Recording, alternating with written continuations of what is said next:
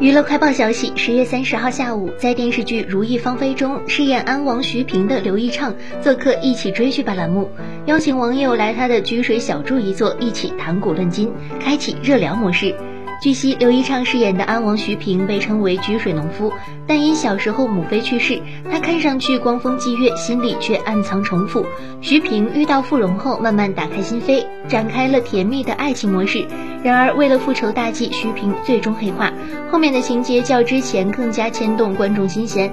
安王邀约一经发出，粉丝们纷纷响应，也有网友开玩笑说：“我想炸了居水小筑怎么办？”刘一畅跟着幽默回复道：“喂，幺幺零吗？”十月三十号，有网友爆料，杨云晴在机场围观路人吵架，并且晒出了照片。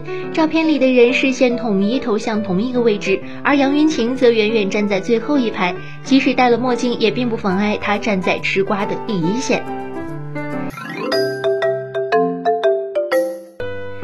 十月三十号，黄磊在微博上传了诗人徐志摩墓地的照片，并配文：“来海宁参加一个活动，下午抽空去给他扫了墓，久违了志摩。”网友纷纷留言：“黄老师有心了，突然就回到了人间四月天。”据悉，黄磊曾在两千年的电视剧《人间四月天》中饰演徐志摩。